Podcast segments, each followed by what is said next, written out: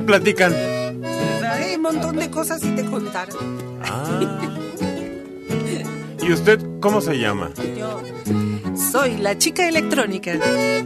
Y la muchacha del vestido de rayas azules y cuerpo. Argelia Colín. ¿Y esa de rojo? Rubí Esmeralda.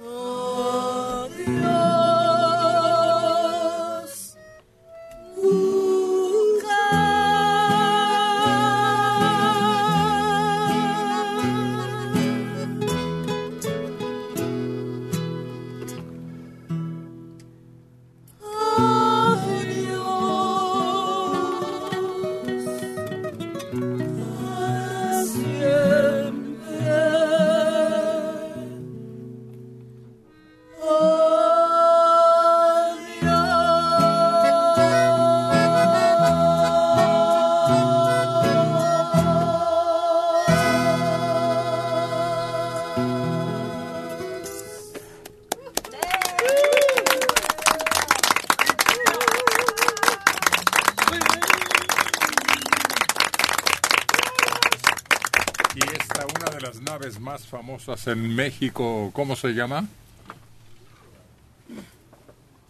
Esta canción, ¿cómo se llama? La barca de oro. Pues eso estoy diciendo.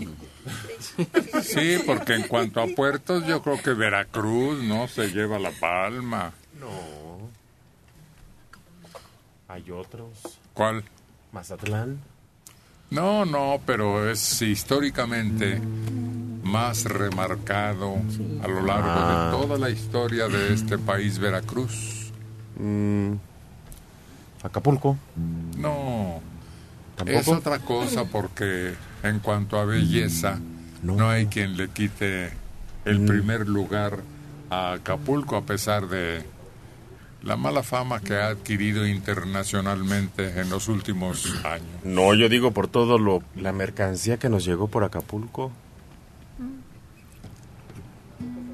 La talavera como la conocemos. Pues sí, hoy. pero El- los más vestidos tradicionales de las mujeres. al mundo nuevo, Ah, ni hablar. Bueno, al llegaron nuevo mundo. No, llegaron a Yucatán primero. Sí, Hay que tomar en claro. cuenta que Es más, a una isla. Bueno, Colón incluso todavía no se precisa a dónde, pres- con certeza a dónde llegó. a México nunca. No, tampoco. No, pero Veracruz tiene una tradición, tiene una belleza, tiene música, tiene costumbres, bebidas, este, Gente. comidas. Tres veces heroica y algunos dicen que Cuatro. cuatro. Cuatro.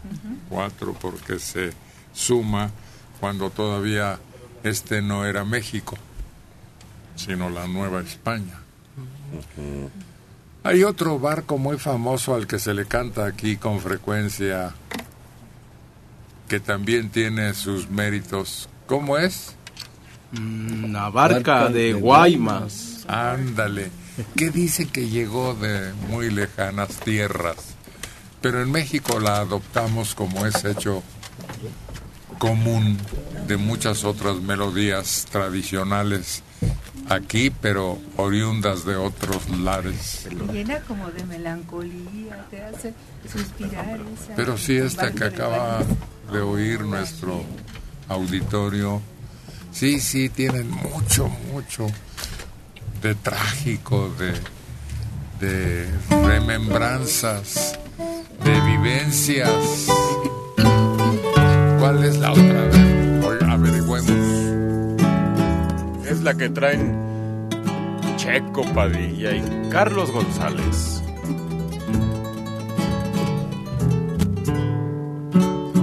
Apenas la van a cantar y ya traen cara de sufridos.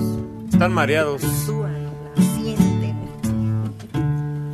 Al golpe del remo se agitan las olas, ligera la barca.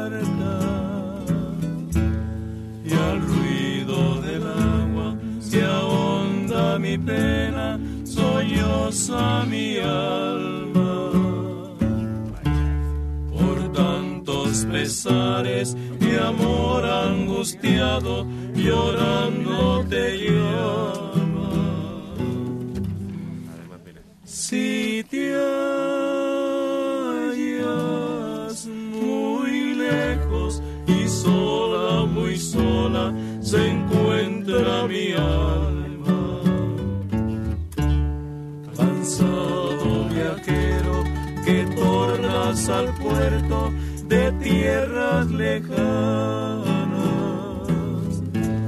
Qué extraño piloto condujo tu barca sin vela y sin ancla. ¿De qué región vienes? ¿Quién hizo pedazos tus velas tan blancas? Te fuiste cantando y hoy vuelves trayendo la muerte en el alma.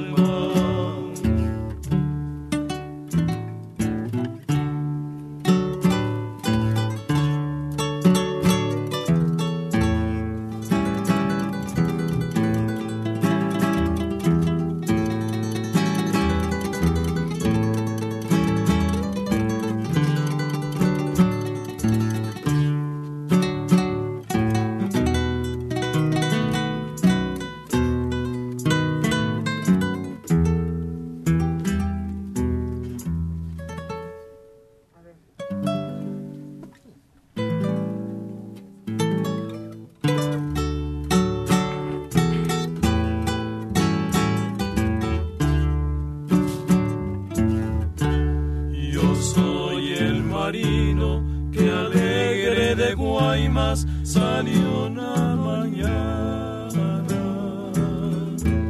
llevando en mi barca como ave piloto mi dulce esperanza.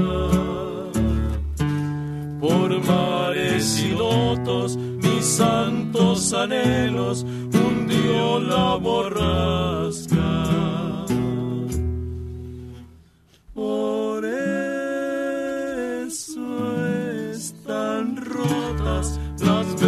Y traigo la muerte en el alma. Por eso están rotas las velas y traigo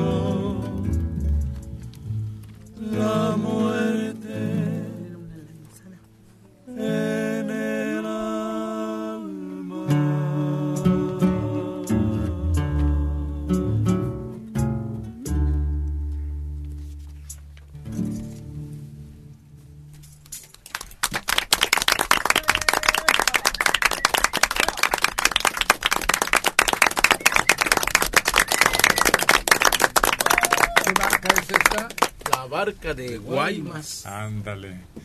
Aunque los primeros en llegar al continente, a lo que ahora es México, fueron dos que creo que eran náufragos, Sí, dos que se salvaron sí. de muchos que venían en la tripulación. ¿Cómo se llamaban? Pero además somos sus hijos. Pues sí, dicen que ahí nació esta conjunción de razas. Los primeros mestizos, Ándale. Y- y- y uno de- oye re feo eso de mestizos. pues somos. Mejor la raza de bronce. Ah, Eso se oye muy uy, uy, uy. Sí, es que mestizo es así como tiznao, ¿no? Como manchado de negro, así raro. Y luego, No, la raza de bronce es un color parejito, bonito. Color raza. terracota. Hablará el espíritu. pero yo no tengo color parejito. Mira, ven. Y cuando vas Estás a mal Ven. asoleado. Estás mal asoleado. Ven. Sí, Uno peleó hasta por nosotros. Bueno, por Pues claro, su familia, sus la hijos. patria a la que llegó, o el pueblo, ¿no? Aunque Ajá. todavía no era precisamente, sino una tribu. ¿Cómo se llamaban, pues? ¿Se acuerdan? No. Sí. Bueno, uno no es el que supuestamente se emborrachó y se avergonzó y se No, fue. No. ese fue otro. Ese ya es después. Ese también fue un náufrago Digo, que antes, llegó y nunca se ha sabido quién es, pero lo consideraron Dios y le pusieron así Quetzalcoatl. Quetzalcóatl. Yo pensé que era uno de ellos, pero Debe de ser porque era un hombre con barba, Sí. dicen. Y aquí no había. Jerónimo se llama uno, Jerónimo Martínez Jerónimo de Aguilar. de Aguilar. Ese es el que peleó por se nosotros. llama Gonzalo, Gonzalo qué? Jerónimo y Gonzalo. Yo no me acuerdo. Gonzalo qué. Pero- Ahorita alguien. Pero comentan también que creo que los vikingos fueron unos que Ah, llegaron claro, antes. Ah, claro. sí. Eric el Rojo, hay un famoso marino que se supone que llegó de por allá, del otro lado de este continente, cuando se solidificaban y entonces se podía caminar. Oh, imagínate esa travesía tan enorme, ¿no? Es, si de por sí luego subirte a un barco de un cachito, luego sientes feo y... No, imagínate todo, cuando el mar se pone bravo, la tormenta y todo eso, es ser espantoso estar en un barco, ¿no? No, hombre, horrible. Sentirse a merced de las olas, pero furiosas, ¿no? Y relámpagos y vientos que no puedes controlar. Y luego eran barquitos de madera en ese tiempo, Sí, ¿no? además crujían todos los canijos. Sí. A pesar de que ahora ves unos de esos que donde los portaaviones y todo eso, unos, son casi una ciudad ahí en, en el mar. ¿no? Ándale, una ciudad. Dígame. Yo iba a decir un edificio, no, como una ciudad. Más de mil hombres, bueno, el personal. ¿Qué? Un port no. Hay cruceros que traen 1500 personas para servir a los que van a subir de pasajeros. Ah, ¿nomás? Sí, quiere decir que De traen tripulación, de Sí, personal. traen 5000 personas. Los No. cruceros son ahora una locura. Deben ser monstruos flotantes. Sí. Tardas días en recorrerlos. Nos llamó César Becerril, que es el compañero operador de constituyentes, para contestar la respuesta. César Guerrero, considerado... ¿Contestar la respuesta? César Oye. Así dice aquí. Para dar la respuesta. Perdón, me fui con la finta. para contestar. César Guerrero, considerado el primer mestizo. Gonzalo. Pues No, no. no. César dice. No, Se Gonzalo equivocó. Guerrero. Aquí hay una persona que- que nos llama que ya dio la, la respuesta correcta. ¿Qué? Habla de Tultitlán. ¿Qué? Yo creo que quien tomó la, el mensaje se fue también con la idea, ¿no? De quién llamó. Porque César, ¿quién llamó? Yo creo que es Gonzalo Guerrero a quien se refiere. Edgar Martínez Romero de Tultitlán, 70 años. Jerónimo Aguilar y Gonzalo Guerrero Sí. fueron los que llegaron primero a territorio mexicano. Exacto. Eh, sí. Y uno ya la cara pintada y hasta algunas muestras de lo que se colgaban de orejas o ve tú a saber de qué otras partes del cuerpo y por eso ya no se quiso unir a los al conquistador No solo eso, luchó contra él. Pero además tenía hijos. Sí. Y les enseñó a luchar, les enseñó tácticas, pero de todas maneras los conquistaron y los esclavizaron. Y también fueron los primeros intérpretes, ¿no? Entre los europeos que iban llegando y Ándale. nuestros Sí. Eso antepasados. sí, aquella mujer marina a la que le decían como La Malinche. malinchismo quedó ya como símbolo de traición. Sí, eso nos perjudicó, hizo más fácil la conquista y la amistad con otros que estaban oprimidos por los mexicas y que se habían convertido en enemigos prácticamente, sojuzgados. De Gómez Palacio Durango, 63 años, María Elena Noris Jiménez. Hoy cumple 11 años mi nieto, Osvaldo Holguín González. Lo adoro, es el niño de mis ojos. Ah, qué bonito mensaje. Aquí en México, creo que la canción marítima más famosa no está dedicada al Cuauhtémoc. Nadie le ha compuesto al Cuauhtémoc. Es un barco nacional. No, bueno, pero le puede quedar. Ah, no, pero no eso. No. Bueno, pensé en el buque de más potencia, pero son barcos distintos. Este es de vela. ¿Es un barco escuela? Sí, Cuauhtémoc. sí. No había mujeres, pero últimamente ya las admiten.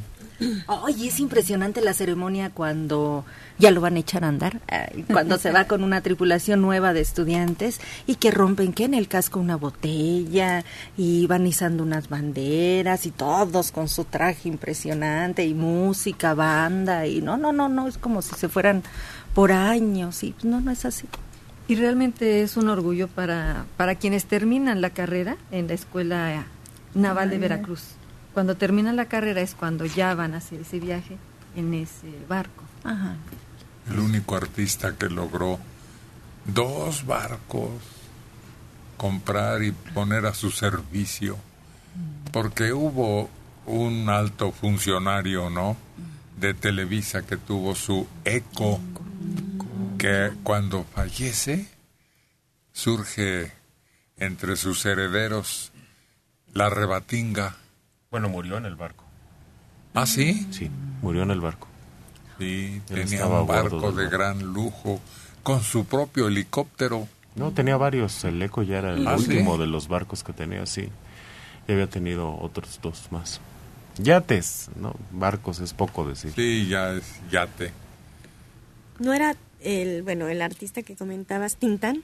Sí. Se enamoró de tal forma de Acapulco. Acapulco tuvo dos enamorados. Tintán, que ahí se la pasaba. En cuanto le daban oportunidad y llegaba tarde a las filmaciones, se arrancaba a ese lugar de ensueño. Y otro, ¿se acuerdan otro artista que se enamoró de Acapulco? ¿Tarzán? Sí, pero no se llamaba Tarzán. Bueno, así lo ¿Cómo se reconocemos. llamaba? Es um, Campeón de nado. Weissmuller. ¿Cómo se llamaba? Weissmuller, me, me acuerdo del apellido. Sí.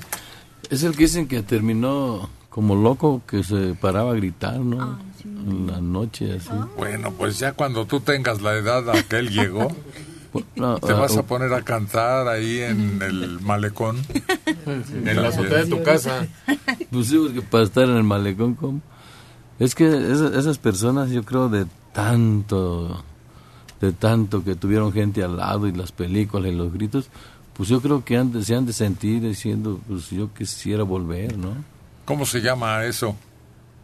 Se llama este... Cuando por la edad se vuelve... Al- Alzheimer. No, ese es un síntoma de un daño cerebral. ¿No es demencia senil?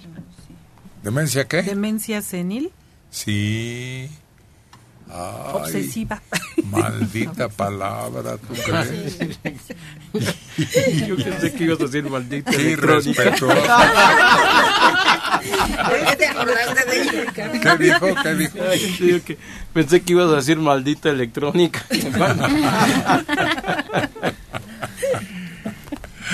Sí, ya cuando la gente no, no hila.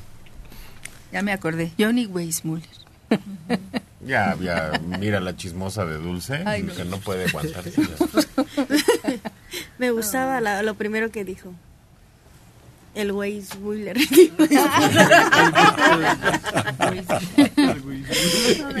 Me acordé de que el recorrido literal, no obligatorio en Acapulco de esta es la casa de Luis Miguel.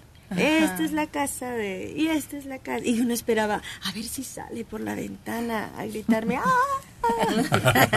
Ahí hay una casa, creo que se filmó la película de Pedro Infante, ahí, eh, que tiene una alberca natural, porque las rocas, en su formación, hacen como un apartado del mar que se ve como alberca.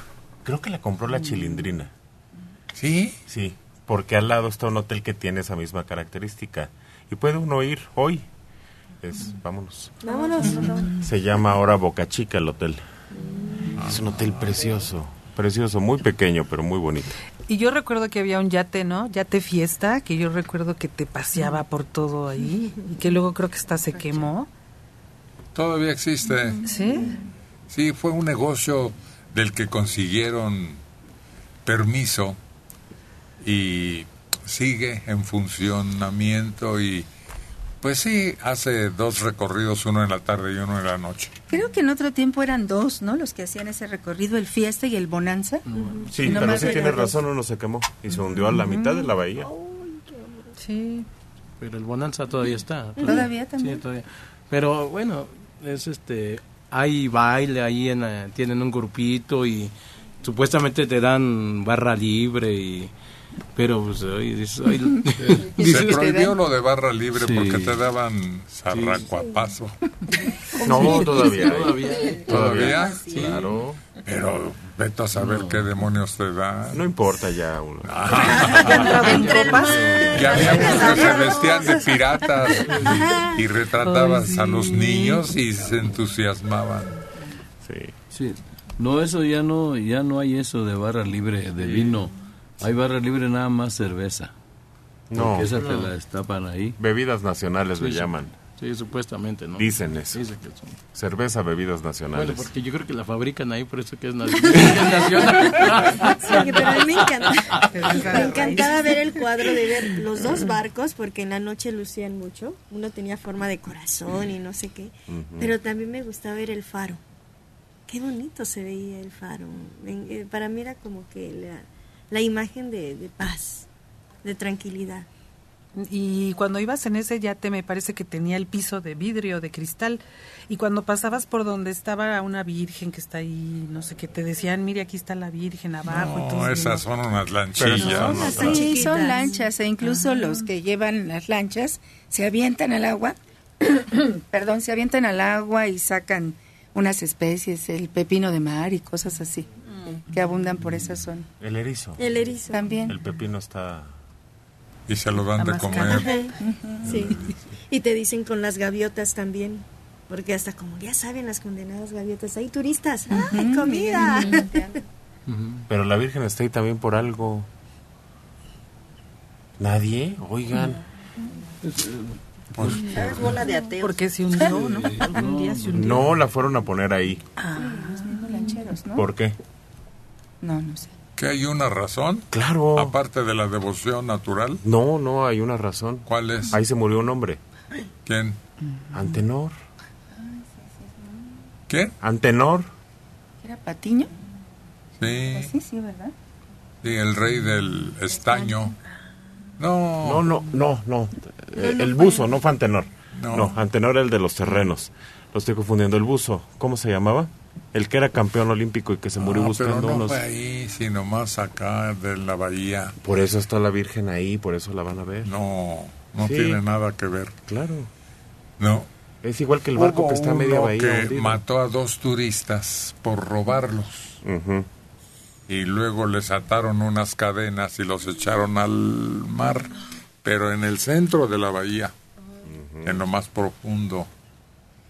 Y pues se descubrió que los habían matado para robarles sus joyas y un buzo, como dice Marelik, se metió para rescatar los cuerpos ya. Y otros, ¿no? No solo él, pero él sufrió un fenómeno que sales muy rápido de la profundidad y te afecta en la sangre, en la circulación de la sangre y mueres asfixiado. ¿Cómo se llamaba aquel que murió en ese acto heroico? No era buzo, era nadador. o- Alguien que nos llame del público que debe recordar ese hecho. Ahí está su estatua y la Virgen se hundió por él en honor a él. Ah, bueno. Y en medio de la bahía también ahora hay un barco donde puede uno ir a bucear. ¿Sí? Hundieron- claro, hundieron un barcote ahí. ¿Cobran Parece- por entrar? Coral, no, está abierto, puedes ir, te pones tu... Escafandra. ¿no? Tú vas y te No, metes. o sea, ahora se llama acualón. Nomás la pura máscara. Tus tanques. Bueno, Aqualón ahora es hasta una marca, porque se llama Octopus, el, ¿Ah, el sí? regulador, sí. Se llamaba... Bueno, hay otro barco famoso aquí. ¿Se la sabrán nuestros compañeros? El de más potencia. María Teresa Castro González desde Naucalpan, 7373 años. Hace como un mes fui a Radio Centro. Ya habían terminado su programa. Dejé con el vigilante unas fotos dedicadas a mi suegro, que fue periodista. Se llamó Pacífico Redondo García. ¿Cómo se llamó? Pacífico Redondo. Redondo García. Y murió hace mucho. También un programa de El Teatro Arbeu iba con ese paquete. Solo quiero saber si le entregaron al señor Héctor el folder. ¿No es Abreu? Arbeu, yo creo. Arbeu. Es Arbeu, sí se llamaba ¿Sí? así el teatro. Sí. No, Abreu. ¿Era Abreu? Sí, Creo. No lo sé. sí, sí, sí. bueno, Lo sí, que me llamó bueno, la bien. atención es Pacífico, Pacífico como nombre ¿verdad? personal. Imagínate. ¿Cómo? Precisamente le pusieron así porque cuando lo descubrieron estaba en calma. Ah. Pero después y, y este Atlántico debe ser por la leyenda vieja, ¿no? De De que ¿Él un quién fue? emporio se hundió ahí, se lo tragó el mar. Los atlantes, los atlántidas. Nosotros tenemos unos en Tula, ¿no? Esos son otros, sí. Les llaman así, yo creo que por su tamaño, ¿no? Sí. Están, son tres piezas, ¿se han fijado? Que están una sobre la otra y, y tienen un alma de acero para sostenerse. ¿No se han fijado en eso? Nadie ha ido. Oigan. Bueno, yo no he ido, pero lo vi en un documental y, y creo que se, no se explicaban cómo es que estuvieran levant, paradas, ¿no? Y tan altotas. Pero pusieron a excavar, excavaron ahí donde están y se dieron cuenta que estaban realmente completas y que estaban clavadas, ¿no? Están clavadas porque No. tienen la parte del, No, no, del no, otro no. cuerpo hacia abajo. No, nada más son tres piezas y una sobre la otra. El propio peso las mantiene, pues es unas piedrotototas. Que no sabemos. Las trajeron porque ahí no había esas piedras. ¿Y cómo la montaron? Ey. Bueno, ya se acordaron aquí. A ver, ¿De qué buque?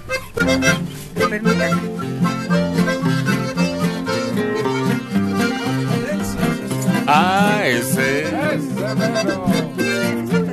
¿Y quién va a cantar, Carlos? El dueto de Caín y Abel. Por lo que queda.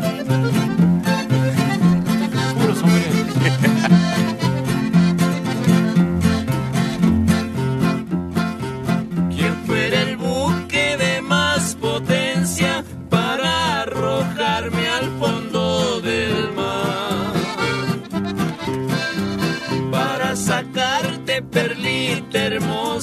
que yo en tus brazos quisiera estar.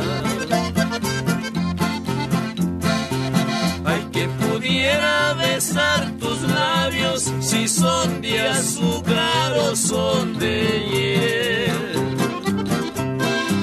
Que yo en mi pecho llevo grabado el dulce nombre de esa mujer.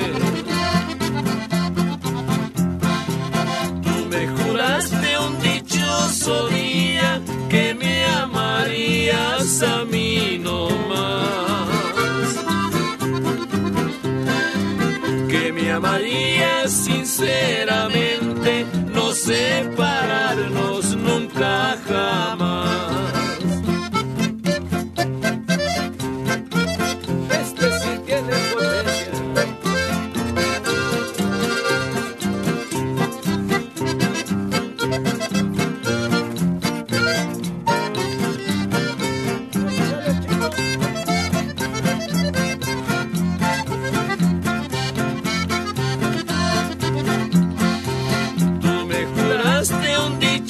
Dichoso día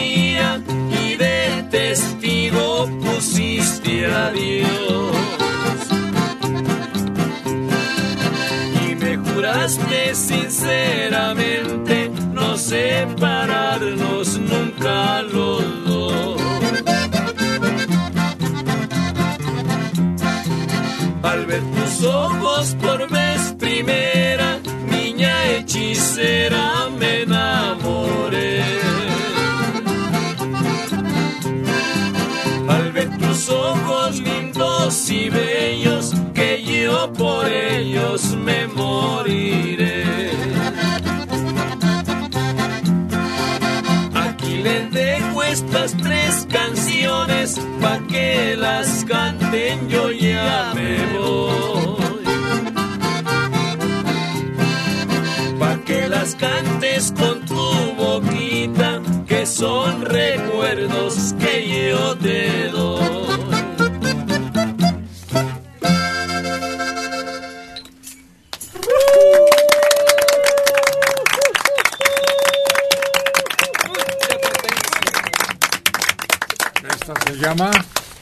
Buque de más potencia. ¿Y de dónde sacaba la potencia?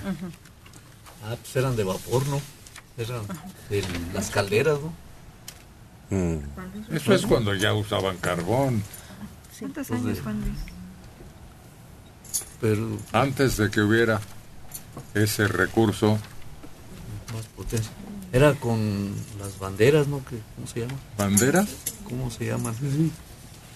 Que traían unos, unos palos muy altos con... Ándale. ¿Cómo se llama? Y Préndele, hombre. Ponían ahí como a tender las sábanas. Sí, sí, sí. sí. ¿Cómo se llamaban?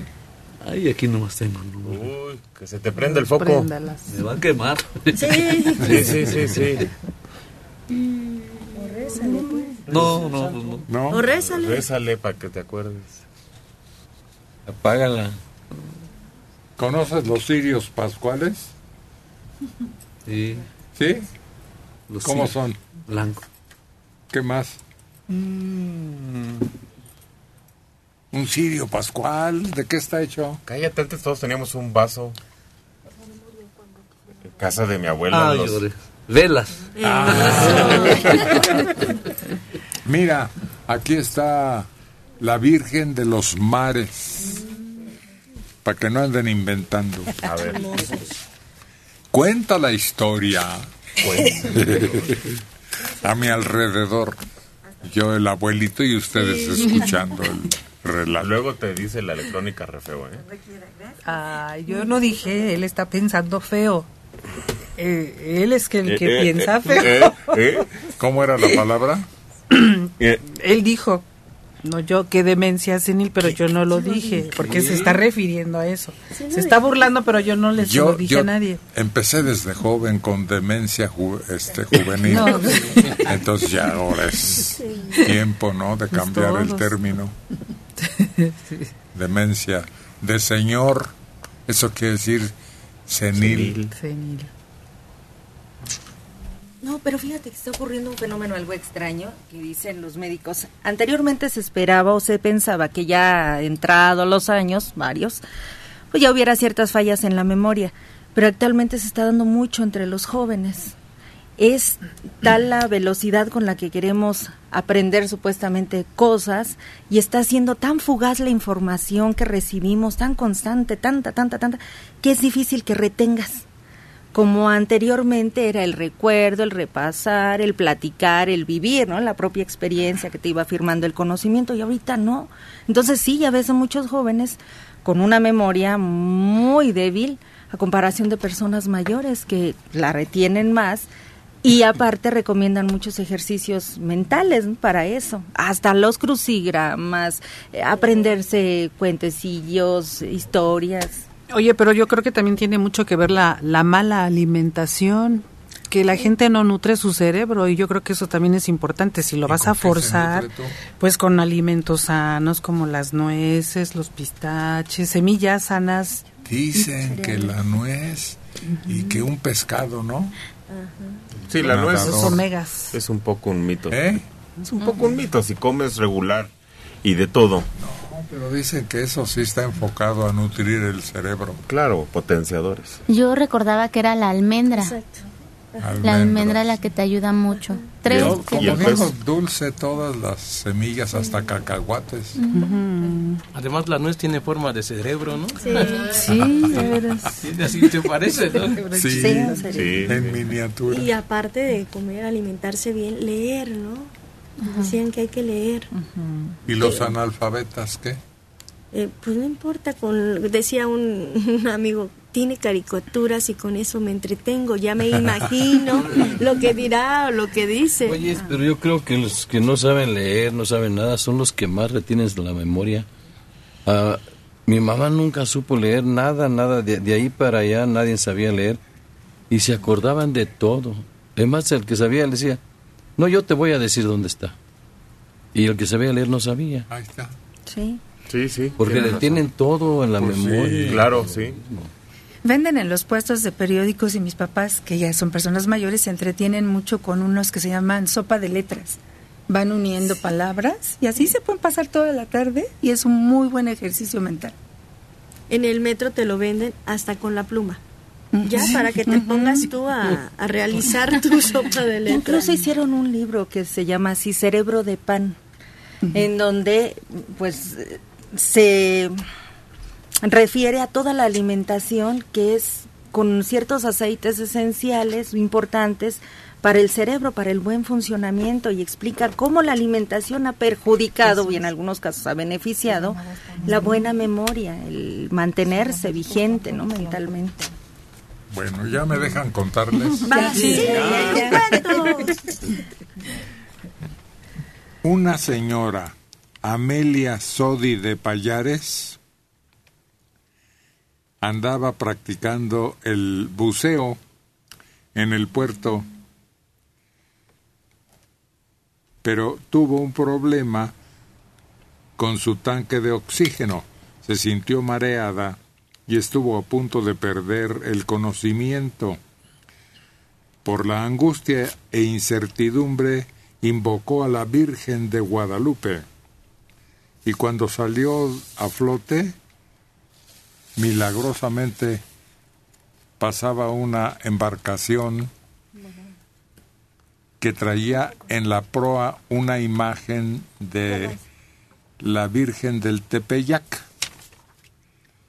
La tripulación le dio auxilio, la llevó a la playa, en Acapulco se recuperó y estando en México, al regreso, contó a sus amistades la aventura y dio a conocer la necesidad de realizar una escultura de la Virgen y que fuera colocada en el fondo de los mares para que protegiera a los hombres rana y a todos los marinos. Quien trabajaba y podría exponer su vida en el mar, el 12 de diciembre de 1959, en Acapulco, unos buzos se, se sumergieron para colocar bajo el agua la imagen en bronce de la Virgen, convirtiéndose así en uno de los atractivos de la región. Eso dice el chisme. Previa, muy, muy previa a lo que yo decía. Ah. Pues el caso es que ahí está. Si van busquen un bote de esos de fondo de cristal, llaman. Y ahí va uno de menso a observar detenidamente el recorrido. 74 años, Carlos Hernández Sánchez Mejorada, de Pachuca, Hidalgo. Apolonio Castillo. Es el buzo que murió en Acapulco por salvar a unas personas que se estaban ahogando. De esto ya hace años. Eso, gracias, Apolonio. Pero no iba a Pero salvarlos. no estaba salvándolos. Era un secuestro. Fue uno de los secuestros primeros. Mariana Ledesma, desde Andalucía, España. Héctor, ¿la Talavera de Puebla es descendiente de la Talavera trabajada en España? Aquí se puede ver cerámica en Talavera de la Reina y en sitios como el Palacio Real o el Monasterio del Escorial en Madrid. Ah, muchas gracias, sí. Es famoso ese material. Pero no viene de allá. Del Nao. ¿Cómo? Era del Nao de la China. ¿La Era Nao? el Nao. Era cerámica talavera de allá, por decirlo. Ah, De China. oriental. Agustín Ayala García del Estado de México. No era Antenor. Fue Apolonio Castillo, el buzo que tenía una casa en la colonia Progreso. Ay, Tintán dejaba que los niños de la zona entráramos a nadar a su alberca. Y la otra casa era de María Elena Márquez.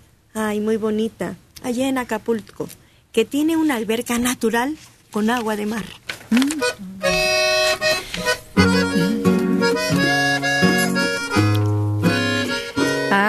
vestido tan coqueto trae esta muchacha y una sonrisa encantadora.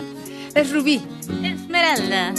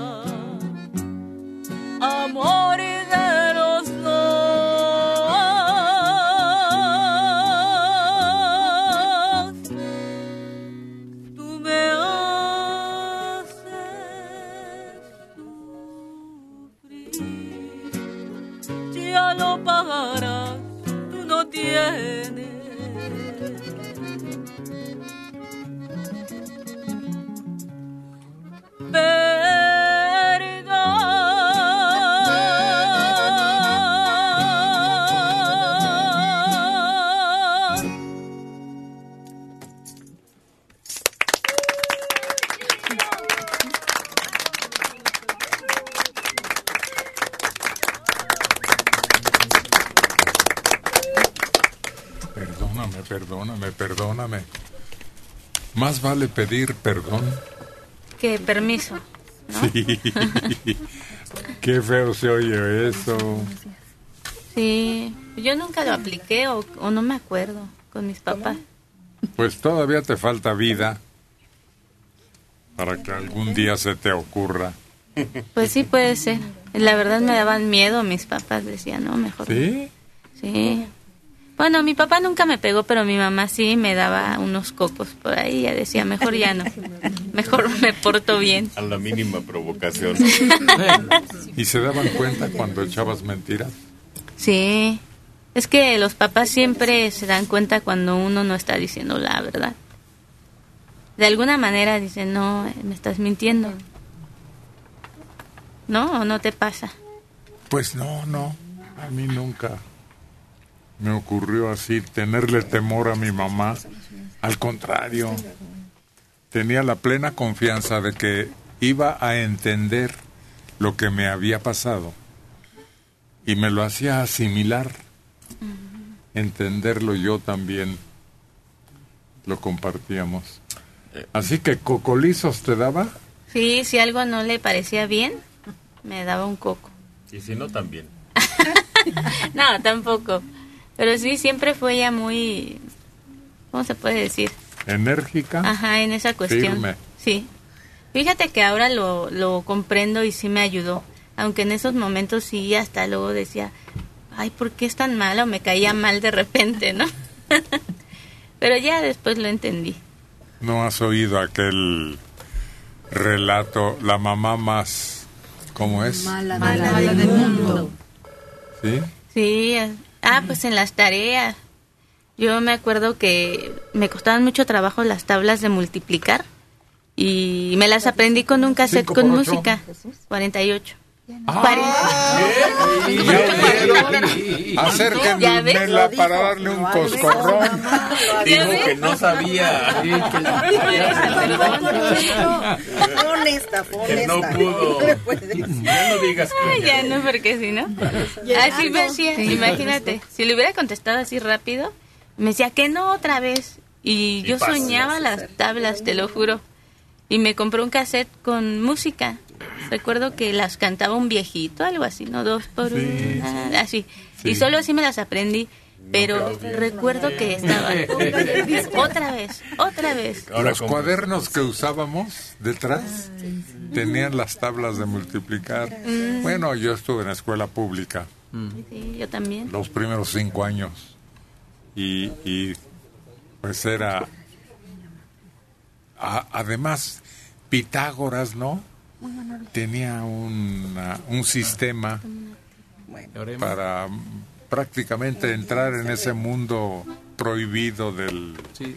los cálculos. El teorema de Pitágoras, ¿no? No, no, no, las tablas. Las tablas. Las tablas Ah. es que se invierten, tienen Sí. un principio muy básico, donde se repiten. Se repite. Son los mismos, porque nosotros tuvimos, bueno, Rubino, Argelia y, y, y los que estamos más para acá, la calculadora que le movías, un cartón en donde lo ibas moviendo. Sí, le ibas bajando. Y sale la tabla. Sí. No, pero nunca te llegó a las manos un abaco. Sí, también lo tenía. Pero me, te digo que me costaba trabajo. La música, ¿no? Me aprendía las letras así tal cual. Bueno, ¿De te has de acordar, sí. Yo creo que me sabía más de memoria que ahora. Pero no sé por qué. Me las aprendía rápido, las melodías y todo. Como dicen, no siempre tenemos una facilidad para algo. Sí, es cierto. Y ahorita que decía Rubí que las tablas de multiplicar se las aprendió mejor con música, quienes hablan de lo que es gimnasia cerebral para fortalecerla precisamente la memoria, dicen que esa es una manera muy fácil y lo mejor para que pueda la memoria actuar y que los datos te queden y que con los niños hay que hacerlo de esa manera. Pero hay un defecto, es que, es que aprende las, lo que decían, te las aprendes como lorito, y entonces nunca las razona. La memorizas nada más. Y, y es muy malo, sobre todo en las matemáticas, aprender como lorito las cosas no conviene, hay que razonarlas. Hoy es terrible escuchar en nivel preparatoria a muchos de los chavos que están entrando actualmente que dicen se les hace una evaluación de ingreso, ¿no? De nuevo ingreso. La mayoría, así hayan entrado con un promedio de nueve, para la universidad tienen cuatro o cinco por el bajo aprendizaje con el que están llegando. Entonces es emparejarlos por todas las carencias educativas que vienen desde los más básicos. Y lo malo era cuando te aprendías así como canción. Cinco por una, cinco, de, cinco por tres, cinco por una, cinco, cinco, por tres, hasta, que, recordías todo. llegas. Cerraban la escuela y Tenías que cantar toda la canción. Oye, Rubí, entonces estabas como Pepito, ¿no? Cuando le preguntó la maestra, dime la tabla del 5. Y Pepito empieza, la, la, la, la, la, la, la, la, la, la, la. Es que me aprendí la tonada, pero no la letra. Aquí tenemos el relato Apolonio Castillo Díaz. Fallece el 11 de marzo de 1957. Representó a México en los Juegos Centroamericanos de Barranquilla, 1946, Olímpicos de Londres, 48 y Helsinki 52.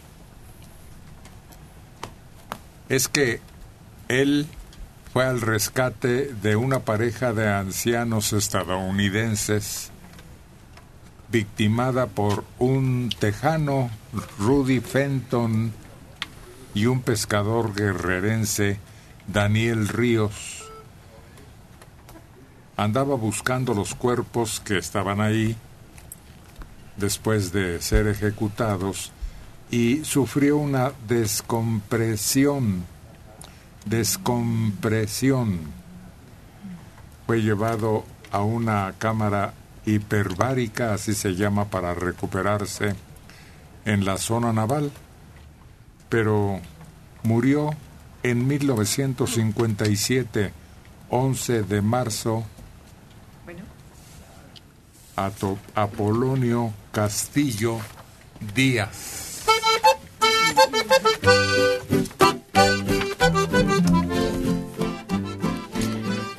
Deja sonar primero el acordeón. Eso introduce la canción que nos trae Isidro Castro en Buenos Días, Chilo. Todo el escenario para ti.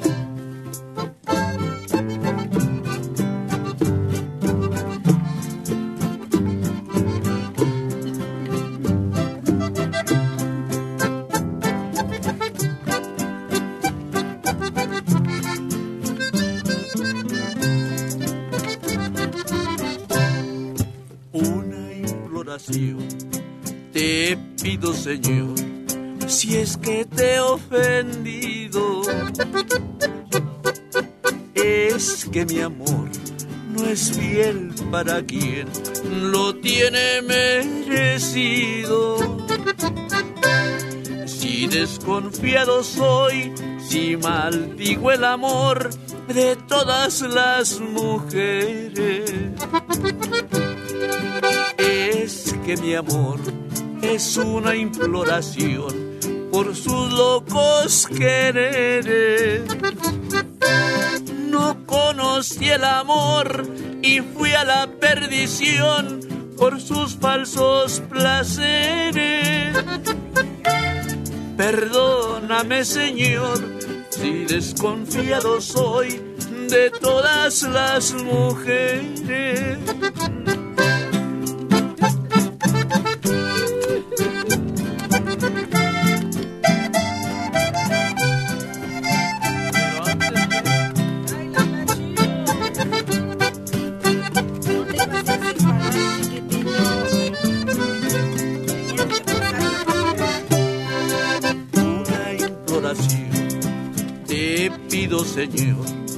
Si es que te he ofendido. Es que mi amor no es fiel para quien lo tiene merecido. Si desconfiado soy, si maldigo el amor de todas las mujeres. Y es que mi amor es una imploración por sus locos quereres. No conocí el amor y fui a la perdición por sus falsos placeres. Perdóname, Señor, si desconfiado soy de todas las mujeres.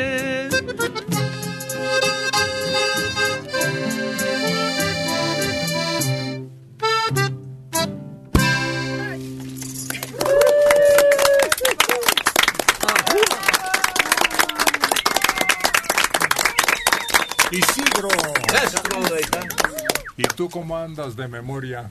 No, pues bien desmemoriado. ¿Qué? Desme- Desmemoriado. Ah. Yo oí desmembrado. Eso también. También. Deschavetado. Y luego cuando, cuando piden el desgastado digo, yo soy el súper desgastado. Uh, este superó al clásico. Pero no tiene buena memoria. Además, ¿sabes? A mí me sorprende Isidro. Es, yo sí que es científico. Tiene una visión de, de, de, de esa gente que, que puede arreglar casi cualquier cosa. Ingeniero. Me, me sorprende mucho su, su observación de observa alguna cuestión y lo está pensando en su mente para solucionarlo con un aparatejo, con una cosa. Creo que sí. Oye, y qué paciencia, ¿no? Para poder desarmar y armar y, y sobre todo el, lo que empieza termina, ¿no? Uno cuando desarma siempre es, ay, un tornillo, ay, esto era importante porque ya no es lo mismo. Y a él le queda mucho mejor lo que desarma. Lo que tiene es que es creativo. Es muy creativo. A todo le encuentra una solución. O lo imagina, no sé. Ya me recordaron a Ciro Peraloca con su foquito al lado. Oye, a mí me sorprendió porque un día estábamos viendo que íbamos a hacer una funda y dice, dame la tela, yo la hago. Le digo, ¿cómo? Sí, dice, me gusta coser. También cose a máquina. Todo. Sí. Y, y- y- y charla y charla agradable. Natural. Sí. Además, me recuerda a mí también ese programa de uno que se llamaba MacGyver, que salía con que con este fierrito y con este clavito, y con esto completo para el otro. O sea, le- es muy práctico porque encuentra refacciones. Oye, yo le hacía la observación hace rato. Él trae un carrito donde trae sus acordeones. Y le dije, oye, ¿cuántos dolores de espalda te ha quitado el tener ese carrito? Él se hizo ese carrito, especialmente donde vienen sus acordeones, donde pone sus sombreros, sus gabanes y sus cancioneros. Bien bonito que está. Y sus llantitas Y puso. No, me hacía burla, pero yo no me di cuenta, sino que hice mi carrito y luego este, le iba a poner unas llantitas que tenía allí de, de patín de ese, de, que, que usan de patines. Pero se me hicieron muy anchas. dije, "Ah, ahorita voy al tianguis, había un tianguis ahí. Me fui y sí me hallé un parecito de llantitas del gato como las quería. Pero nunca me fijé que tenían luces. Como chica y se las puse y así me vine con mi carro. Y Con empecé luces. a caminar aquí, ya, como me hacían burla que traía luces. Sí, este, luego vamos caminando y va viendo por el suelo, ¿no? Y ya cuando se da cuenta va lleno de clavos, de tuercas Ay, y cosas, ¿no? Que soy imán, ¿o El otro día se sal- el otro día salió por ahí, cuando regresó, regresó con un cablote arrastrando, ¿no? Grandote. Dice, mira, este me sirve para amarrar a un perro que tengo ahí. Es cierto. Cuando platicamos, a veces estamos todos muy tranquilos. Sí. Este siempre tira a matar. Sí. A matar. Estaba observando el detalle y entonces su comentario es muy preciso de la observación y es fulminante. Y, y lo comparo con otros, por ejemplo, que están aquí. No les voy a decir nombres. Que parece que, que no los... Que no, como decía Bucaro, la cabeza es solo para usar el sombrero. Pues yo como nunca me lo he encontrado en su juicio. Ah, bueno. No puedo juzgar. Eso está difícil. No, la, la verdad sí me gustó desde joven, me gustó. eh, tengo máquina de soldar, tengo este, este, de, para cortar madera, de todo tengo. Que tengo piezas que hasta no sé para qué son.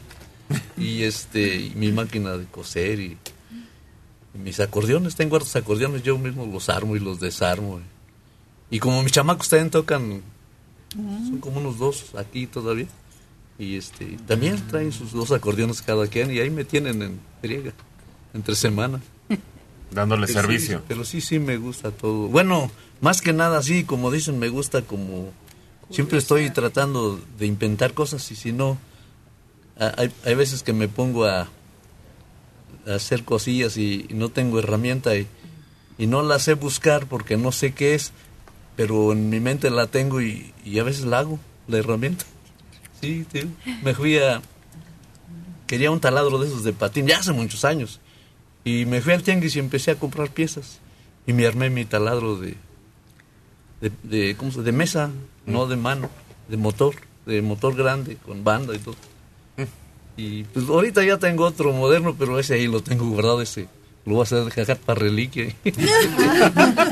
Fíjate, y para nosotros a lo mejor resulta una curiosidad y qué ingenioso es, pero grandes naciones le invierten a esas mentes, las hacen crecer, las alimentan, porque esa mente curiosita para arreglar una licuadora puede terminar una ingeniería, una arquitectura, un- carreras complejas que son de gran utilidad en el desarrollo de cualquier país.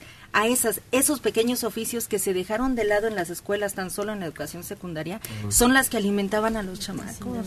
Eso estaba pensando que Isidro serviría para los chinos. Ya ves que esos cada cosa que venden. Para las dices, chinas.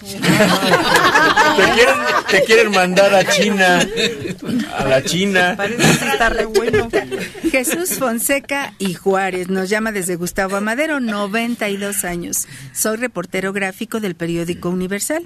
Fui amigo del buzo Ramón Bravo, compañero de Apolonio Castillo. También Ramón fue al rescate de esas personas en Acapulco. A Castillo lo metieron a una cámara de descompresión, pero eso ya no resultó. Salió vivo del agua, pero sus pulmones no aguantaron más. Puedo contar mucho más de ese caso. Víctor Manuel Franco Soria. Hay varios tipos de inteligencia. Hay gentes que aprenden con música o con dibujos o con escenificaciones.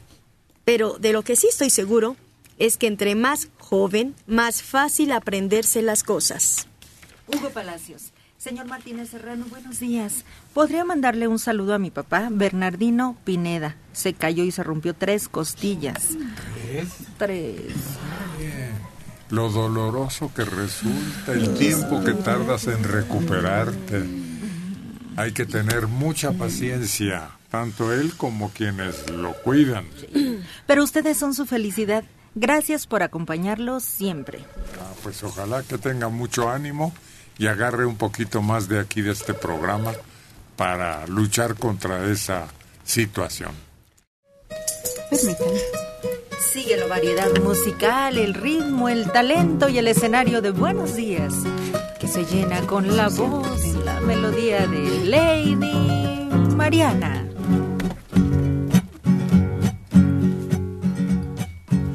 Han nacido en mi rancho dos arbolitos, dos arbolitos que parecen gemelos. Y desde mi casita los veo bajo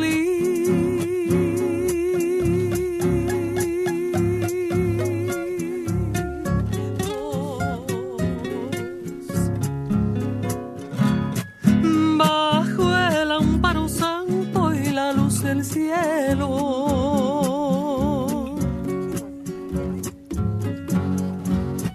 Nunca están separados uno del otro. Porque así quiso Dios que los dos nacieran y con sus mismas ramas se hacen caricias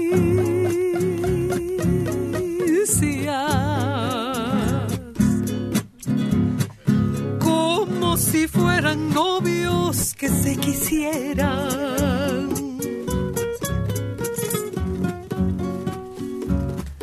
Arbolito, arbolito, bajo tu sombra.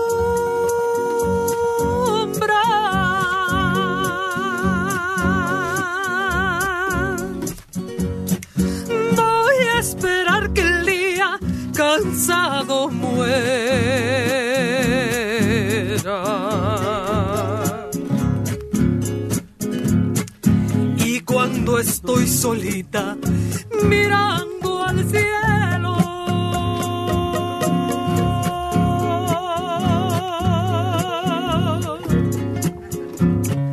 Pido pa' que me mande a un compañero.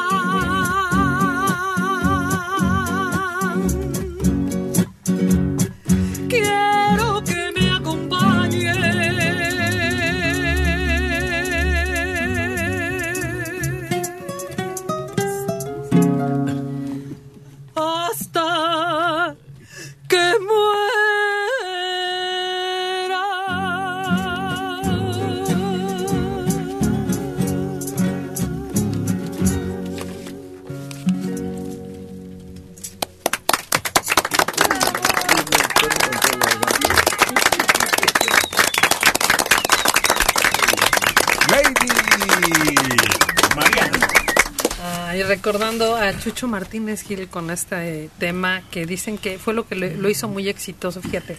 Él era de Puebla y después se va a vivir gran parte de su vida a Veracruz. Amó tanto Veracruz.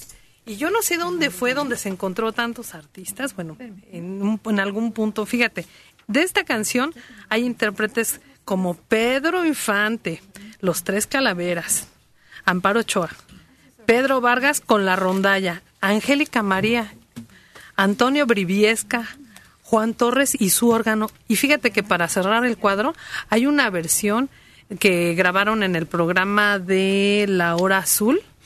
Él junto con Salvador García con un arreglo de marimba. Dos arbolitos, el éxito de Chucho Martínez Gil. Fíjate, su nombre era Jesús Mojalil Gil. Chucho Martínez Gil. Recordándolo aquí. Bojalil. También de él es la de No salgas ni a la calle. Y creo también Pimpollo. paisano? Pollo, que sonó mucho. ese, ¿no? Y Pocito de Nacaqueña. Oye, y Pimpollo la dedicó para a esta actriz que salió en Escuela de Vagabundos, Anabel. Anabel Gutiérrez. Gutiérrez.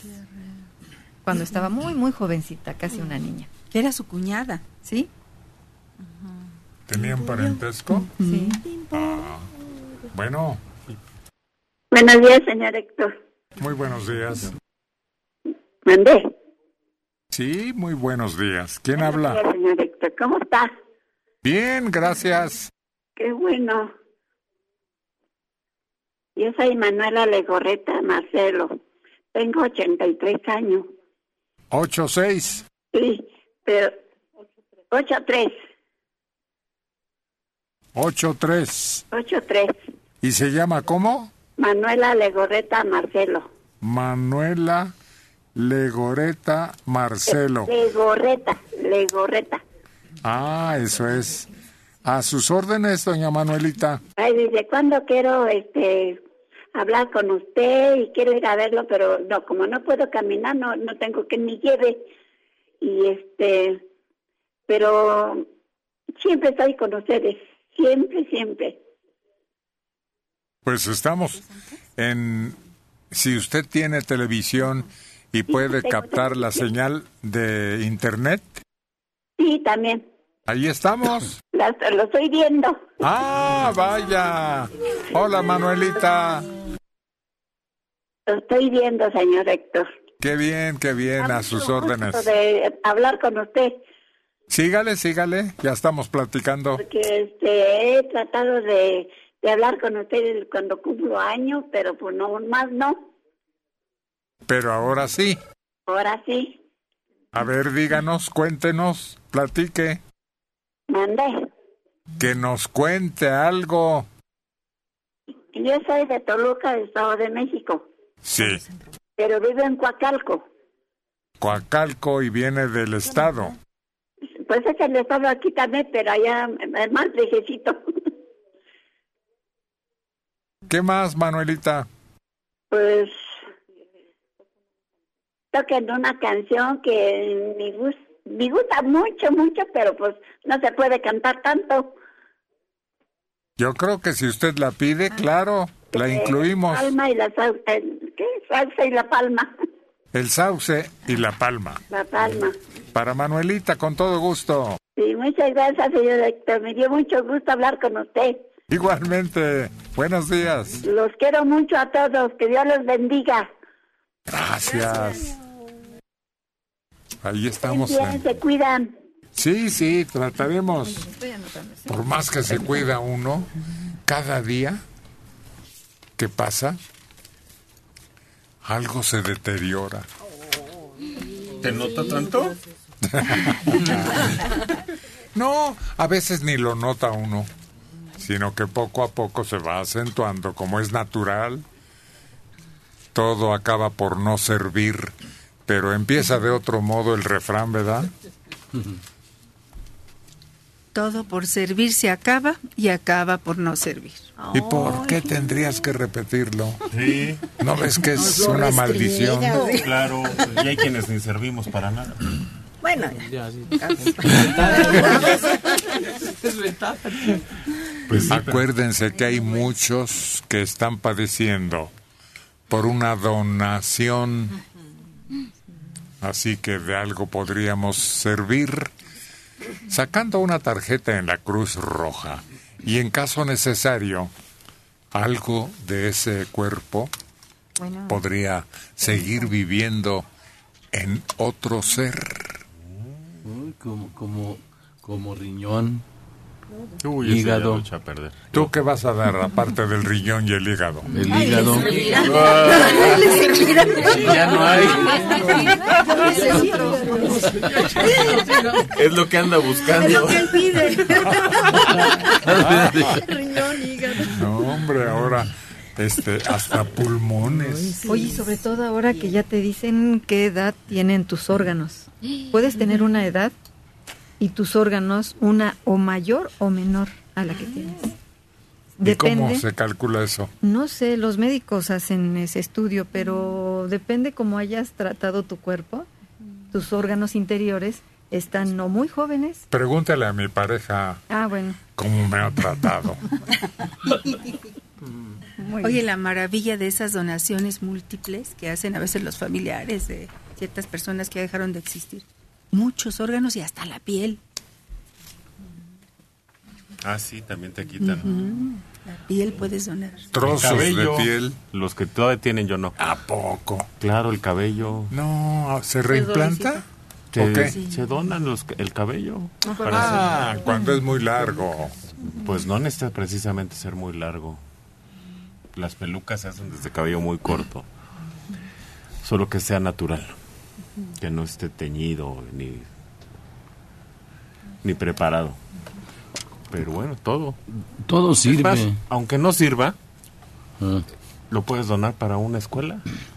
Tu cuerpo, órale para que hagan prácticas. Ah, aunque no cuál? sirva ya nada. Y que ande por ahí todo descuartizado. Sí, que te desarmen y Nada te vuelvan a armar como ser el útil acordeón.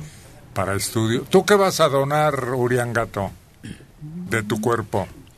Pues lo que me muera, pues lo que No, sirva. ¿cómo no? que te mueras. Ah, Nadie está deseando que te mueras. No, vez, de una vez. no, no. La piel. ¿Qué? La piel. No, eh, esa no, porque ya está muy maltratadona. Este, Ya ni para tambor. Pues yo creo que no. Nomás una planchadita y ya sirve. Pues quién sabe, ni yo creo que ya ni con la planchadita. Que, ¿Qué? No te oigo, no te oigo. que no se, ya ni con una planchada se compone. No, que qué vas a donar. Pues mis pulmones, creo yo. ¿Y qué más? Pues a lo mejor las córneas, ¿verdad? Este, ¿Y el dinero que esté en el banco? eso Ya está apartado. ya está apartado, ya está, Terreno. ya está, Terreno, no. ya está este repartido. Pegaron donde le duele. No, no me duele, ¿por qué? Pues total, este, van a ser para ellos mismos. Si queda algo, que se repartan en partes iguales. ¿Entre nosotros? Partes iguales.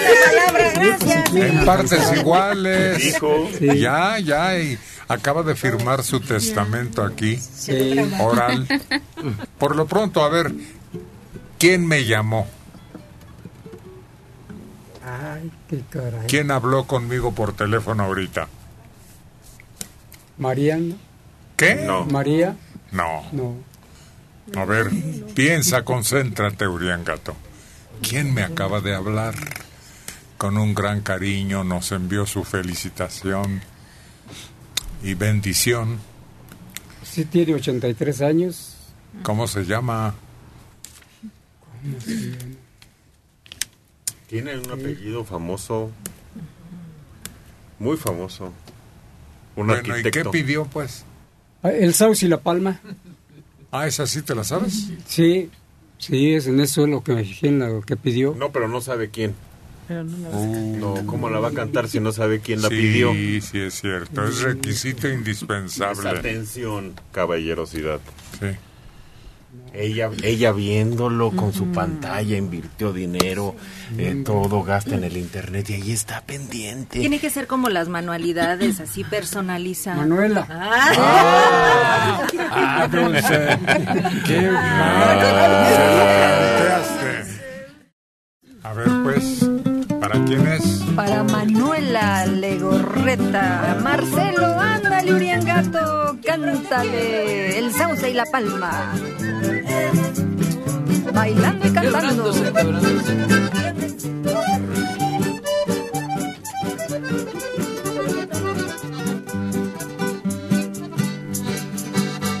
El sauce y la palma se mecen calma, sus hojas se visten de una cara azul. Hermoso sombrío del sauce y la palma, alma de mi alma, qué linda eres tú.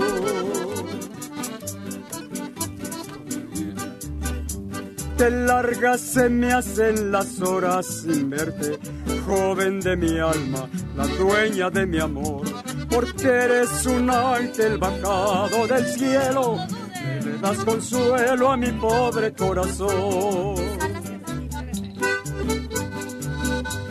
El sauce y la palma se mecen con calma, sus hojas se visten de una cara azul. Hermoso sombrío del sauce y la palma, alma de mi alma, qué linda eres tú. Al rompe del alba la liebre es ligera, qué lindo es el sol, qué horrible la fiera, qué dicha tan grande del hombre que espera, su fiel compañera, la dueña de su amor. La palma se mecen con calma, hojas se visten de una cara azul. Hermoso sombrío del sauce y la palma, alma de mi alma, qué linda eres tú.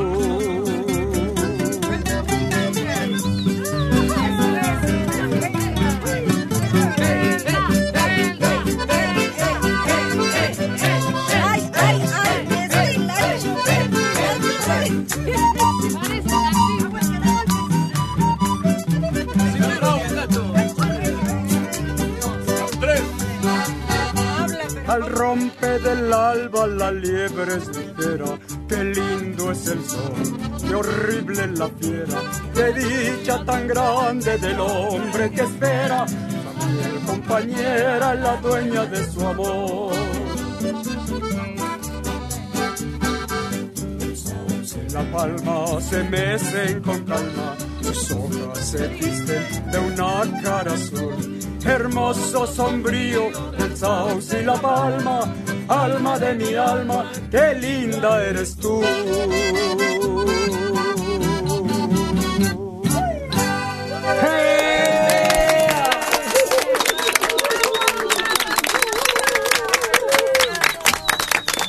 Ramiro. Guzmán. El. Uriangato. Ese mero. Este disco tiene unos numerazos. Miren, cuatro milpas, libro abierto, señorita cantinera,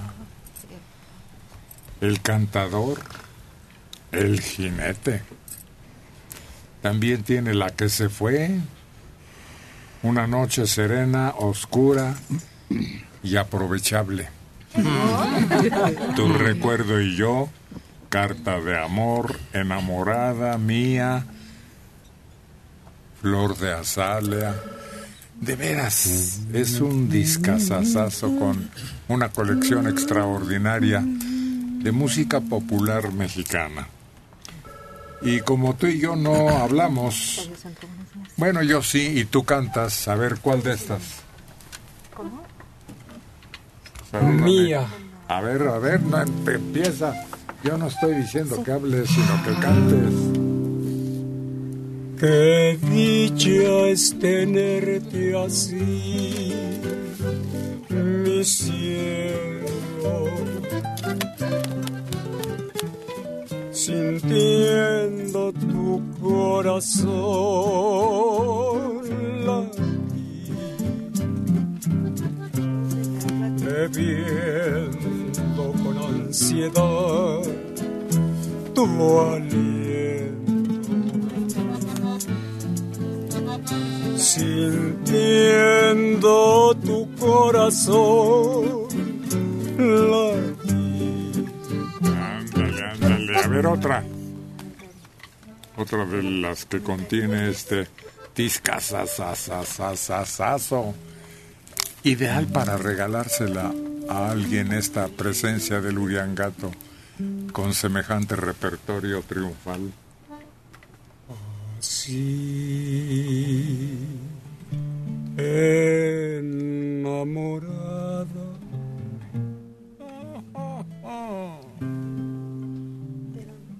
Entrégame tú la caricia suprema de amor.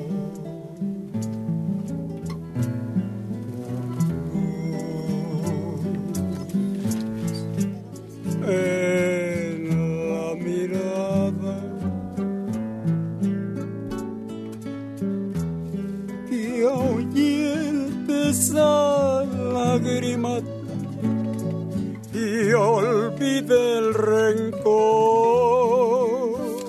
Muy bien, una más, una más, una más. Tú platícame. Yo hablo y tú cantas. como espuma que inerte lleve el caudaloso río, flor de azalia, la vida en su avalancha te arrastró, pero al salvarte hallar pudiste protección y abrigo donde curar tu corazón herido llena de amor Agradeceles a tus compañeros. gracias amigos Checo Que no hables. perdón Gracias. Ma. es que de veras el disco está de campeonato, mira. La que se fue, el jinete, el cantador, pajarillo barranqueño, señorita cantinera, libro abierto, cuatro milpas, flor de azalea, mía enamorada, carta de amor, tu recuerdo y yo. No, no. Está como para decirle con un recadito a la persona que estimes, te regalo esta serenata. Y órale. Sí, sí, como valor estimativo. Sí. Así se llama lo que no tiene precio, Sí. sino que es simbólico. y además no se pone feo Como, como tú. No, no, yo ya estoy feo. No, no, no. Es, es más, se están riendo, pero yo no era feo. Los años me han puesto así. Pero el tiempo es cruel. Ahí está. Te habla Isidro. Ya, ya me lo dice, si no lo reconocen por la cara, por el microfonito lo distinguen, y aunque sea. No. el- Dice Isidro que el Uriangato no era feo. Era horrible. Ay. ¿Sí es cierto, Chilo? No, no, no, no, eso es invento tuyo, Argelia. Ay, te conoce de años. Ya te conocen. Sí, sí, sí, Argelia, no. No, no, no. Es que el tiempo cobra Cuando los su cuenta y pues el tiempo cobra. Nos volvemos caricaturas, Sí. Uriangato, dicen. Creo que es la mejor descripción de cómo va uno cambiando a través de los años, ¿no? Caricaturiza Mm. el tiempo a la persona. No, dicen que Dios perdona, pero el tiempo no. Ay, nanita. pero ¿quién te manda a andar tan insultante esta mañana? Oye, pero Pídele perdón al Ya me Uriangato. contagiaron, Uriangato. habemos personas que desde chiquitos somos caricaturas, así que pues ya, va a llegar a otro, a otro tipo de caricatura nada más. Pues entonces, pórtense bien. Ah, bueno, sí. Y Pero fi- donen, donen, Ya, ya, sí, apúntense como donadores Sí. para que algo dejen de, de útil y de recuerdo y de valor en esta vida después de la otra. ¿Te fijaste que Rosario Robles en su licencia no es donadora? ¿Por qué? Pues debería de serlo. Los funcionarios públicos que ganan tanto, los políticos que tanto nos roban, pues por lo menos que muertos sirvan para algo. Si en vida no tienen conciencia ni vergüenza, imagínate. No, daría vale. pena, ¿verdad?, traer algo de, Ay, ella- sí, no, aparte, imagínate. de ellos. Mejor que nos donen una lana en lugar de... Que regresen. Sí, eso es- Que se llevaron. Ay, chiquitita, que se luzca esa voz, que se luzca ese prestigio, la fama de Argelia.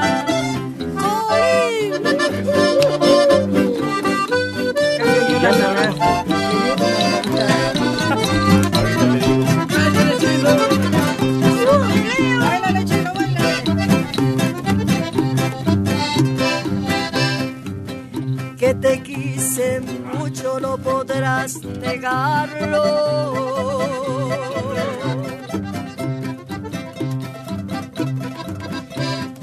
Mi cariño no supiste amar.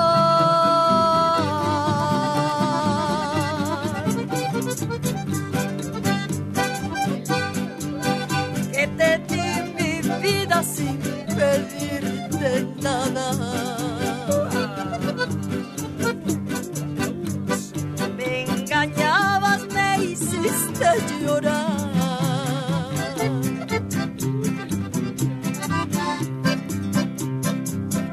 Solo sufrimiento diste a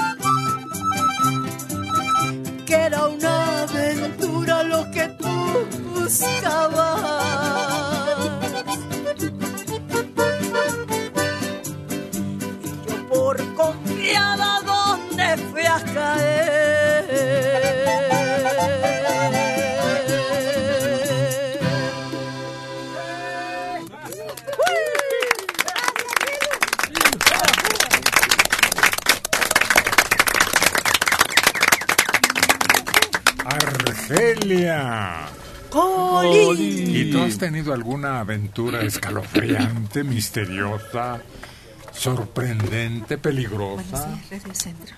que se destaque por alguna característica? No, todavía no. ¿No te ha tocado? No. Pero hay que estar en eso todos los días, ¿no? Decía una amiga, ya es una aventura vivir en la ciudad y llegar a salvo a tu trabajo y a salvo a tu casa. Bueno, sí. pero- Todos los días Sí. pasamos por ese intento. No, pero yo, una aventura ir más allá, ¿no? Sí, sí, claro.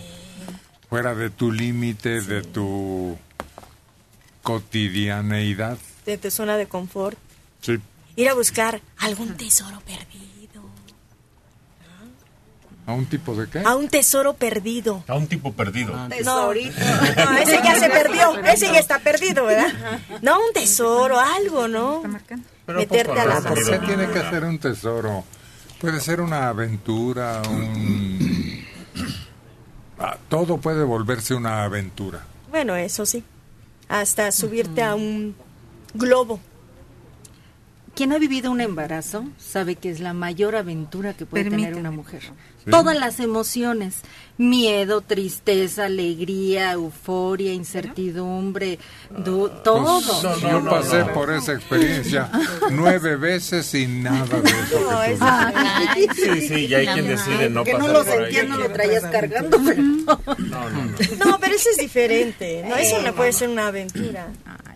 No, no, Tiene que no. ser distinto Sí, a tu sí, sí. diaria, tu cotidiana forma de vivir. Con más adrenalina. ¿no? Eso sí. Y un embarazo, pues no es adrenalina, ¿no? Es estar. Solo cuando te enteras. No, no, y aparte, cuando lo vas Cuando viviendo, vas viviendo la etapa, pues vas sabiendo que va a haber cambios, pero no así de que, "Ah, ¿qué va a pasar en mí? Nada, ya Pero tienes tal una vez tú has rechazado vivir esa aventura. Yo creo que sí, el- el por, no sé, miedo, no tanto el que dirán, sino, ay, y si sí, y si no, y si me pasa algo, no, y, ay, el miedo de volver, vuelvo a repetir, de salir de una zona de confort, ¿no? Miedo a que digas, me gustó. Y, Y quieras repetir. Ándale, sería peor. Ya se acordó de algo. Ya me voy. Mira. Ay, Dios mío. ¿Está sudó? Ay. Espérense. Y no, flaca, mejor no lo hagas. de lo que se pierde. Pues eso es lo que llena de detalles la existencia. Hay un programa que a mí me gusta mucho, véanlo. Pues, eh, a mí quizá uno de los tipos más sensacionales que existen contemporáneos. ¿Cómo se llama? La otra aventura. Ah, abrir un libro. Tu propia vida es una aventura, pero al entrarte en un libro vives otra aventura. Véanlo. ¿Cómo se llama? La otra aventura. ¿Cómo se llama él? Ah, no, no. ¿Nadie? ¿Nadie? ¿Nadie? Nadie. ¿Nadie? Y los que dijeron, ¿No se llama Severo Mirón? Oye, se te platica libros. Sí, contemporáneos que están vivos ahorita. Es uno de los tipos Ese más geniales. Tenía que un programa ahorita. que se llamaba Platícame un libro. Sí, pero ese no está vivo. Este es de los vivos. Más vivos. Ramón no. Pérez Gay. ¿Cómo Ramo? Ah, bueno, pues, Rafael. Rafael. ¿Rafael qué? Rafael Pérez. Pérez Gay. ¿Qué? Rafael Pérez Gay. Ándale. Sí. Ya dio con la respuesta Oye, correcta. atención. Digo la Leer memoria. la otra aventura y sí es cierto. Hay un niño que le preguntan, "¿Qué- ¿tú qué sabes de la vida? Y dice, ¿cómo no? Yo he andado debajo del océano, he ido a la luna, he combatido piratas. Todos los cuentos y describe, tengo todas las novelas de Julio Verne. He estado tengo- con, con un lobo, también Sí. dice, colmillo blanco.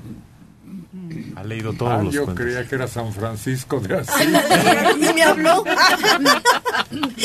no me oyó, me habló.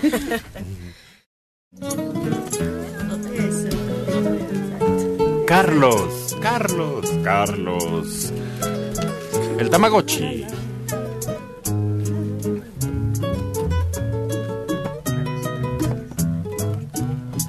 Farolito que alumbras apenas mi calle desierta. ¿Cuántas veces me has visto llorando llamar a su puerta? Llevarle más que una canción, un pedazo de mi corazón, sin llevarle más nada que un beso, violento, travieso, amargo y dulzón. Farolito que alumbras apenas mi calle desierta. ¿Cuántas veces me has visto llorando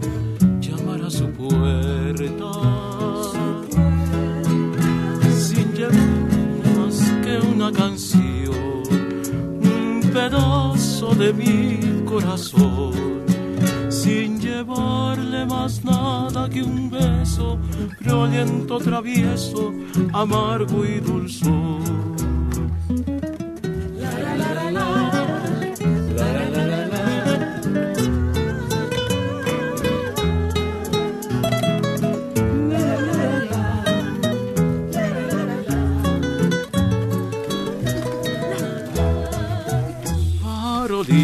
Que alumbras apenas mi calle desierta. ¿Cuántas veces me has visto llorando llamar a su puerta?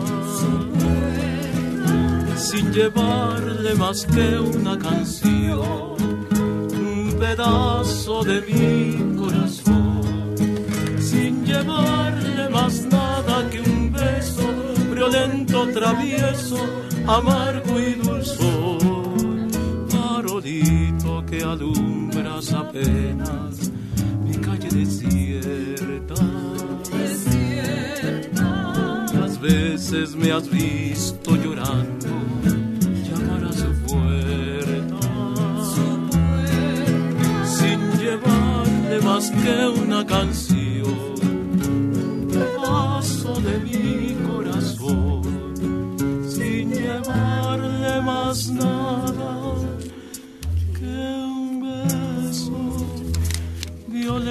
travieso, amargo y dulzón.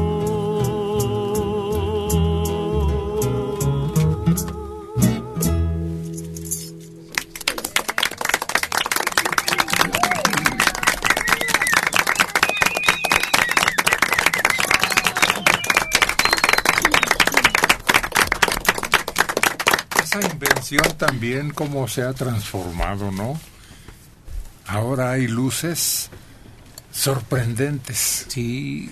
Que no pensábamos que pudieran, ya después que vimos el foco, ser superadas. Uy, cómo no. Sí, y, y cada vez más este más económicas para el uso de la electricidad, ¿no? Te das cuenta que pues un foquito chiquititito puede alumbrar lo que antes un poco, no sé, hasta de 100 watts, ¿no? Es, es, Eso es muy padre, ¿no? Porque aprovechas, ¿no? Y algunas son recargables y, y cosas así. Sobre todo ahora que nos están pidiendo que economicemos, que no gastemos tanta energía, porque cuesta mucho. La lámpara incandescente la llama su creador. Porque eso parece que tiene fuego por dentro, un foco. Oye, y para ahorrar también ahora esas lámparas que se prenden en cuanto sienten la presencia de alguien, te vas y se vuelven a apagar. También ahorran mucha energía. Fíjate que, creo que no, esas, esas no. un, un, pariente mío compró porque dijo, bueno, pues se puso así como dijo, moderno, ¿no? Se quiso poner en su casa. Pero dice que a cada rato se prenden porque con cualquier cosita con un ratón, con un gato, con un perro, con una mosca.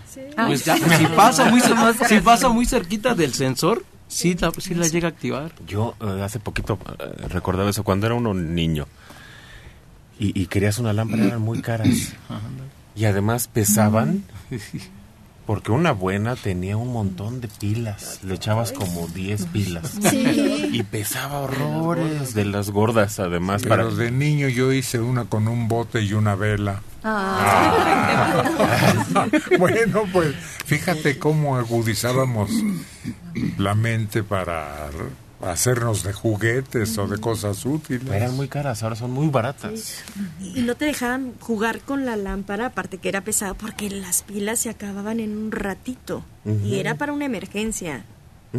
Comprendí después que era cruel, pero allá este, por donde vivíamos hace mucho tiempo, no estaba despoblado, entonces había muchas luciérnagas. Las juntábamos mis hermanos y yo en un frasco, le hacíamos hoyitos y ahí, y ahí era la lámpara.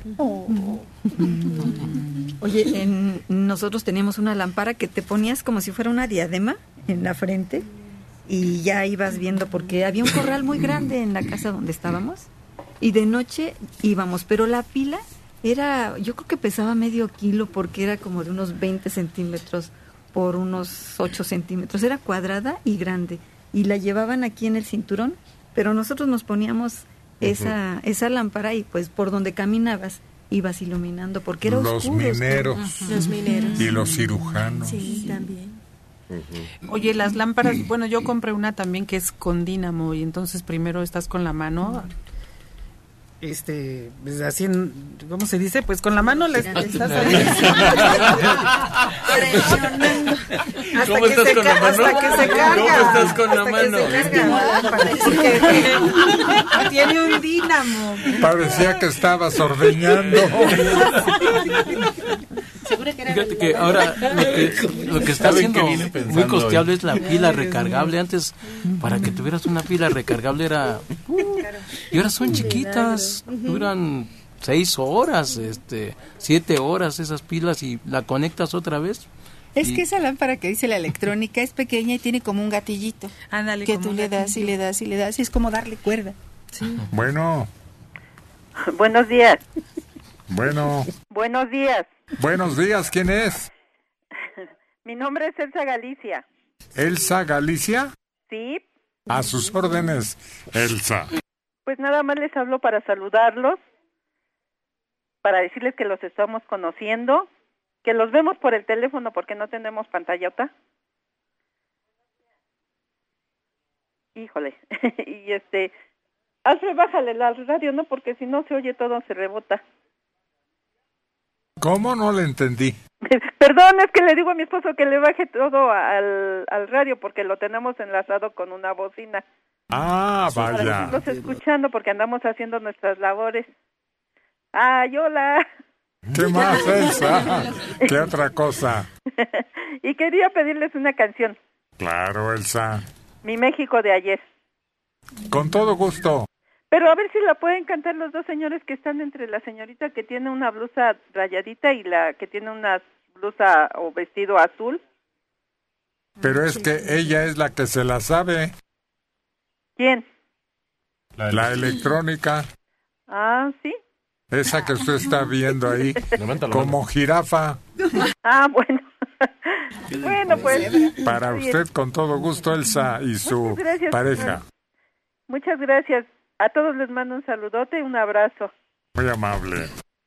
Que sigan pasando un día bien bonito. Lo mismo, claro que sí. Para usted, Elsa. Elsa se llamaba una leona. Sí, la de dos mundos.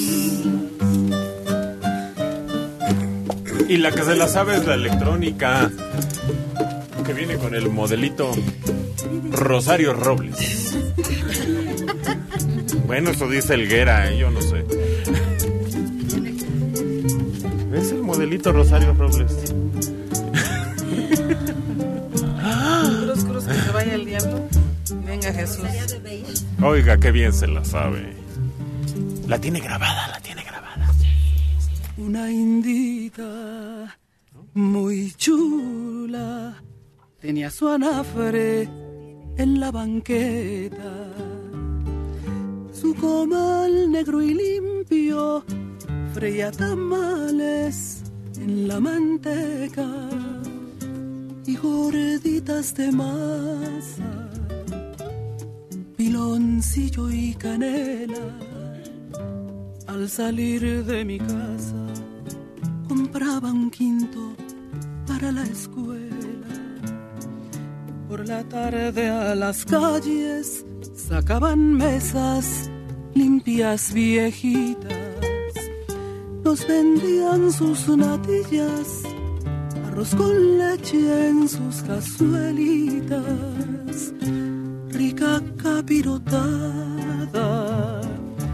de jocotes en miel y en la noche un atole tan champurrado ya no hay de estas cosas hermosas porque yo así las vi ya no están en mi tierra ya no están más aquí. Hoy mi México es bello como nunca lo fue. Cuando era niña tenía mi México no sé qué.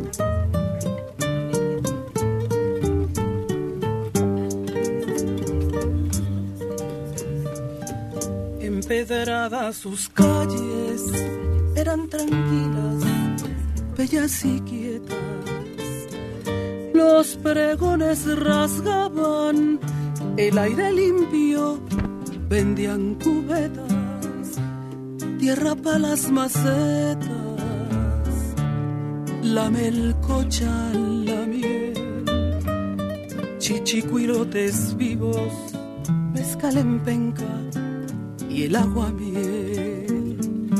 Al pasar los soldados, salía la gente a mirar inquieta.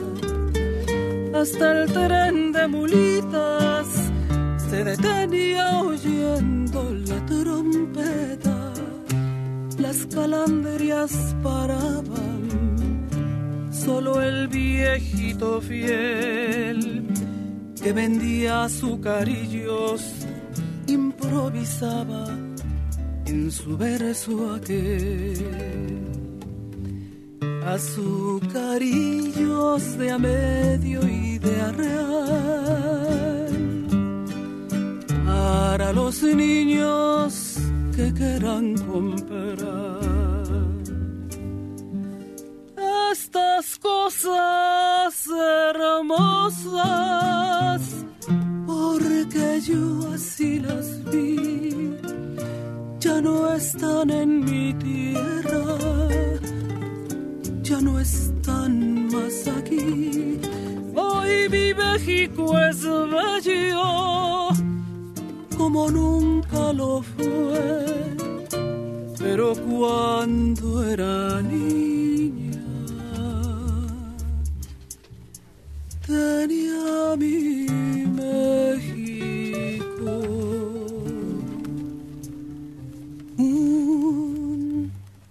no sé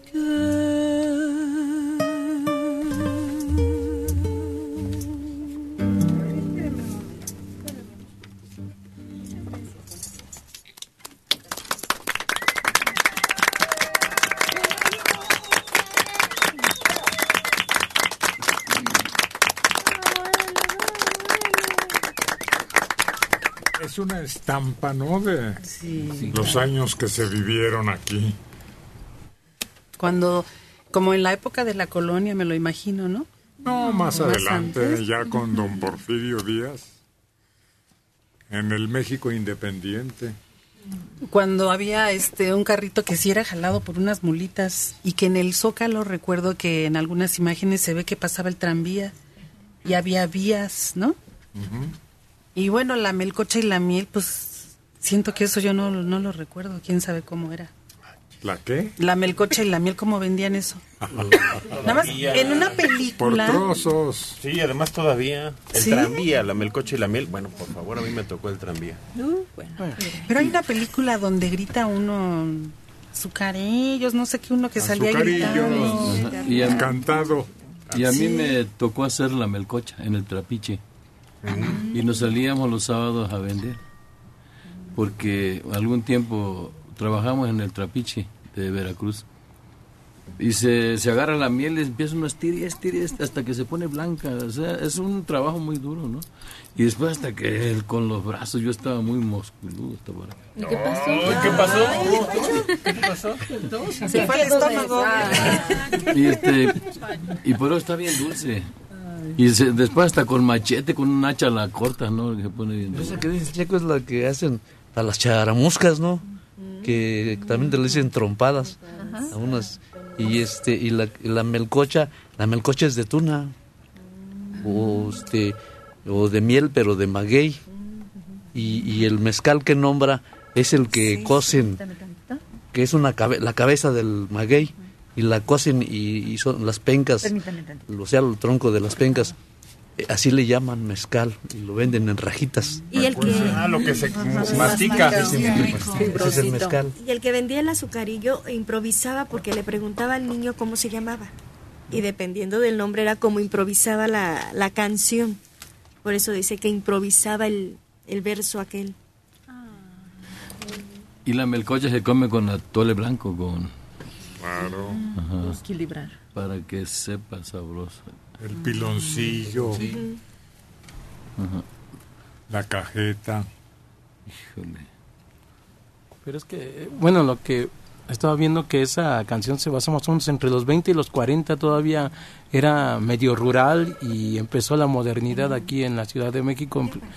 Y todavía, pues en los 20 no había tranvías que jalaran por luz, sino eran con las mulitas que se jalaban de esa manera. Sí. Bueno, como tranvías parecidos a esos, a esos que ahora los conocemos, ¿no? Porque antes eran así como esos carritos que luego usan para, para turismo, ¿no? Sí. Sí. Oye, en ese tiempo todavía la calle de ayuntamiento y estas calles estaban empedradas. Y cuenta una crónica que estaba el mercado de pescado, el que ahora es el del buen tono atrás, ahí vendían pescado.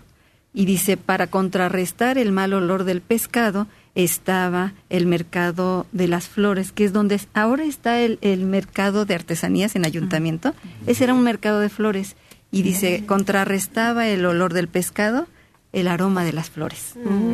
Al- algunas personas cuando donde quedó la tranvía, ¿no? Porque cuando ya se terminó eso, quedaba el carro, ¿no? Ahí abandonado. Algunas personas lo, lo utilizaron para vender cosas, para poner dulcerías. Yo ah, lo llegué a ver, esos carritos por ahí, por donde está el monumento a la, a la madre. Dos carritos que tenían y uno, uno vendía tortas en él. Y otro tenía un puesto de chicles. Y ya no los tienen, se los recogieron. Varios, algunos tiempos tuvieron ahí los carritos.